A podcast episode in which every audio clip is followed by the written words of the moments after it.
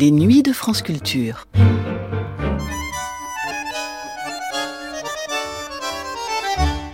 L'émission que vous allez entendre dans un instant est le troisième volet d'un entretien que l'écrivain argentin Julio Cortázar a accordé à Jean Montalbetti en 1976 pour les après-midi de France Culture. Dans ce volet, Julio Cortázar s'attarde sur son rapport à l'Amérique latine et à son pays, l'Argentine. L'auteur de Marel se revendique latino-américain.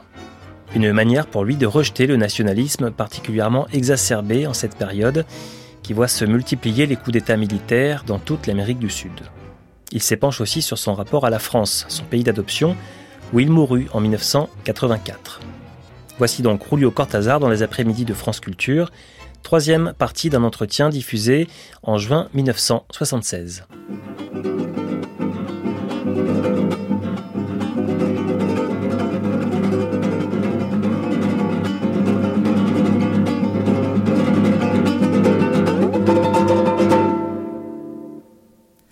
Un vent d'Argentine souffle depuis le début de la semaine sur l'heure de pointe grâce à la présence de notre invité, le romancier Julio Cortázar, qui a récemment publié un recueil de nouvelles octaèdres qui a obtenu au dernier festival du livre à Nice le Grand Aigle d'Or. Il nous a parlé, au cours de ces deux derniers jours, de l'irruption du fantastique dans son œuvre et de ses rapports avec l'écriture. Aujourd'hui, il revendique son identité latino-américaine, même si la France, où il vit depuis 25 ans, a aussi enrichi son expérience d'homme et d'écrivain. En ce qui me concerne moi en tant qu'écrivain, euh, on m'a souvent demandé euh, dans quelle mesure je me sentais latino-américain du moment que ça fait 25 ans que j'habite en Europe, plus précisément en France et à Paris. Euh, je crois que ma réponse est dans le fait que tout ce que j'ai écrit et tout ce que j'écrirai jusqu'à ma mort, je suis convaincu de ça, serait écrit en espagnol. L'espagnol est ma langue. Je dirais, quand je dis l'espagnol, je voudrais que les Français sachent que je veux dire l'argentin. Ça mérite une toute petite explication euh, qui n'est pas toujours connue de tout le monde, c'est-à-dire que il y a l'espagnol de la péninsule, mais tous les pays latino-américains, c'est plus de 20 pays latino-américains, ont modifié lentement l'espagnol hérité des conquérants et des colonisateurs après, et on fait des langues que tout en restant l'espagnol, bien sûr, euh, ont des nuances, des caractéristiques euh, typiques. C'est-à-dire, euh, ce que je pourrais appeler le mexicain, c'est différent de l'argentin, et à son tour, l'argentin est différent du péruvien. Et tout ensemble fait l'espagnol. On pourrait dire qu'il y a un espagnol latino-américain qui, à son tour, euh, se divisent selon les caractéristiques de chacun de ces pays. Euh, remarquez d'ailleurs que même en Espagne, les différences régionales de l'espagnol sont très grandes. Évidemment, un homme de l'Asturias ne parle pas comme un homme de, de, de l'Andalousie. Donc, le même, et en France, c'est pareil. Le même phénomène se répète. Mais en Amérique latine, les différences sont beaucoup plus grandes. À tel point que euh, je vous dirais que entre l'espagnol de l'Espagne et l'espagnol qu'on parle en Argentine, il y aurait des différences aussi grandes qu'entre celles de l'anglais qu'on parle en Angleterre et de l'anglais qu'on parle aux États-Unis. C'est-à-dire que vraiment, il y a une différenciation qui a enrichi énormément la langue. C'était une vieille querelle parce que les vieux Espagnols voulaient qu'on reste à leur espagnol qui ne répondait, ne répondait plus à notre façon de vivre, de sentir. Mais maintenant, les, les Espagnols de la nouvelle génération sont heureux de lire les écrivains latino-américains parce qu'ils trouvent que l'espagnol s'enrichit à cause de toutes ces métamorphoses et ces changements. Et nous, à notre tour, nous lisons avec intérêt les Espagnols parce qu'ils nous rendent toujours une espèce de miroir de ce qui a été le, notre langue au début. Alors, pour revenir à moi-même, je suis profondément latino-américain. J'insiste à dire latino-américain parce que ça touche déjà le plan politique. Euh, je suis argentin et j'aime bien être argentin, c'est ma patrie. Mais ma véritable patrie, c'est l'Amérique latine dans son ensemble. Je me sens aussi à l'aise au Mexique, en Colombie qu'en Argentine. Je trouve mes frères partout, mes camarades partout. Euh, et je dis ça parce que nous assistons une fois de plus à une vague de nationalisme enragé en Amérique latine qui nous font beaucoup de mal. le, grand rêve de Simon Bolivar de créer les États-Unis de l'Amérique du Sud pour les opposer aux États-Unis de l'Amérique du Nord ne s'est pas réalisé. Je crois qu'un jour il se réalisera et que ce sera notre seule façon de nous intégrer. Parce que malgré nos différences, heureuses différences d'ailleurs, nous nous intégrons beaucoup les latino-américains. Le fait qu'un homme de, de l'extrême sud de l'Argentine puisse traverser tout le continent en parlant avec tout le monde, en se comprenant avec tout le monde, sans aucun problème, en arrivant jusqu'à Cuba et l'Amérique centrale, ça c'est une merveille historique, c'est un privilège que d'autres continents n'ont pas. L'Europe, par exemple, ne l'a pas eu, et dès là, ces déchirements, ces luttes, le fait que dans, dans cette petite Europe, vous arrivez à une frontière et vous cessez de vous comprendre avec les Allemands ou les Italiens ou les Espagnols, c'est quand même un drame terrible, qui fait la richesse de la littérature, mais la pauvreté de l'histoire. Maintenant, je voudrais ajouter que ce n'est pas pour rien que j'ai passé 25 ans en France. C'est-à-dire, je crois que nous vivons à la fin de ce siècle déjà, nous vivons une époque qu'on peut appeler sans, sans pédanterie, qu'on peut appeler planétaire.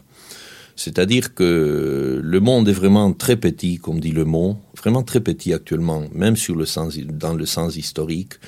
Et le fait que quelqu'un comme moi euh, habite dans un pays qui n'est pas latino-américain, me donne une optique tout à fait spéciale et différente. C'est-à-dire que tout en restant latino-américain et ne voulant pas renoncer à ça, j'ai pu profiter, je profite de jour en jour, je, je m'enrichis personnellement de mon expérience européenne, de mon expérience française. Et je pense que cette confrontation de cultures très différentes, dans, dans l'esprit d'un écrivain qui est ouvert, comme j'essaye de l'être toujours, donne finalement euh, des résultats qui peut-être se traduisent dans, dans mes œuvres. Je crois par exemple que j'aurais pas pu écrire un roman comme Marel si je n'avais pas habité à Paris. Euh, Marel est un pont. Il y a une partie qui se passe à Paris, une partie qui se passe à Buenos Aires. Mais ces deux parties sont dialectique, dialectiquement unies. Il y a un pont, il y a une relation continuelle qui enrichit, les deux côtés. C'est-à-dire, euh, Buenos Aires est devenu plus riche pour moi parce que je suis à Paris. Et pour moi, Paris est une ville qui, qui évoque tout le temps pour moi des souvenirs latino-américains. Donc, euh, je dois beaucoup à la France dans ce sens-là. Et je me refuse une fois de, plus aux étiquettes nationalistes. Euh, ces gens qui me reprochent de ne pas être en Argentine en permanence. Je crois que j'ai fait une œuvre très très argentine en tant qu'écrivain, euh, sans être forcé de vivre à Buenos Aires comme les voudraient les nationalistes au petit cerveau étroit.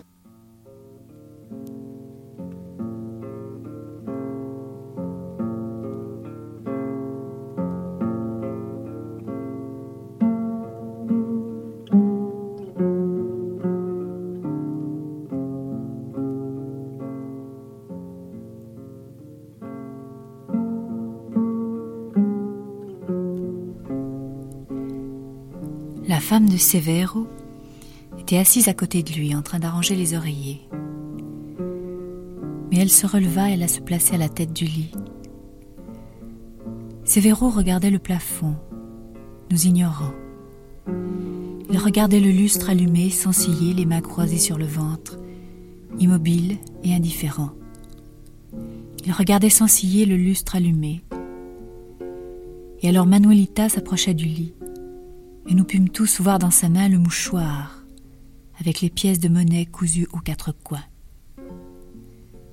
Il ne nous restait plus qu'à attendre, suant presque dans cet air chaud et renfermé, respirant avec reconnaissance l'odeur de l'eau de Cologne et pensant au moment où nous pourrions enfin partir et fumer dans la rue, en discutant, ou sans discuter, des choses de cette nuit. Sans en discuter sans doute, mais en fumant jusqu'au coin des rues où nous nous quitterions. Lorsque les paupières de Sévère commencèrent à descendre lentement, effaçant peu à peu pour lui l'image du lustre allumé, j'entendis près de mon oreille la respiration oppressée du bébé Pessoa. Brusquement, survenait un changement, une tension cédait. On le sentait comme si nous n'étions qu'un seul corps aux innombrables jambes, mains et têtes qui se seraient soudain détendues, comprenant c'était la fin. Le sommeil de Severo qui commençait, et le geste de Manuelita se penchant sur son père et lui couvrant le visage avec le mouchoir, en disposant les quatre pointes de façon qu'elles le tendent naturellement, sans pli ni espace découvert. C'était la même chose que ce soupir contenu qui nous enveloppait tous, nous couvrait tous du même mouchoir. Et maintenant il va dormir, dit la femme de Severo. Il dort déjà. Vous voyez? Les frères de Severo avaient mis un doigt sur leurs lèvres, mais c'était inutile. Personne ne songeait à parler. On se mit à bouger sur la pointe des pieds en nous appuyant les uns sur les autres pour ne pas faire de bruit. Certains se retournaient pour regarder le mouchoir sur le visage de Severo et comme pour s'assurer que Severo était bien endormi. Je sentis contre ma main droite des cheveux drus et frisés. C'était le plus jeune fils de Severo qu'un parent avait gardé près de lui pour l'empêcher de bouger et de parler, et qui maintenant était venu contre moi en jouant à marcher sur la pointe des pieds. Il me regardait d'en bas avec des yeux interrogateurs et ensommeillés. Je lui caressais le menton, les joues, et le tenant contre moi, je sortis dans le couloir, puis dans la cour, entre Ignacio et le bébé qui prenaient déjà leur paquet de cigarettes. Le gris de l'aube, avec un coq là-bas au fond, nous rendait chacun à notre vie l'avenir déjà installé dans ce gris et ce froid. Horriblement beau. Julio Cortázar, Les phases de Severo.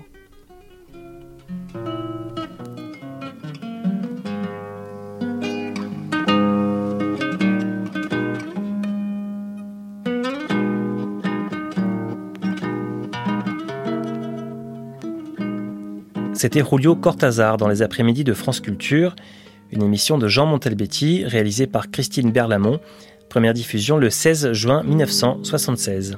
À suivre.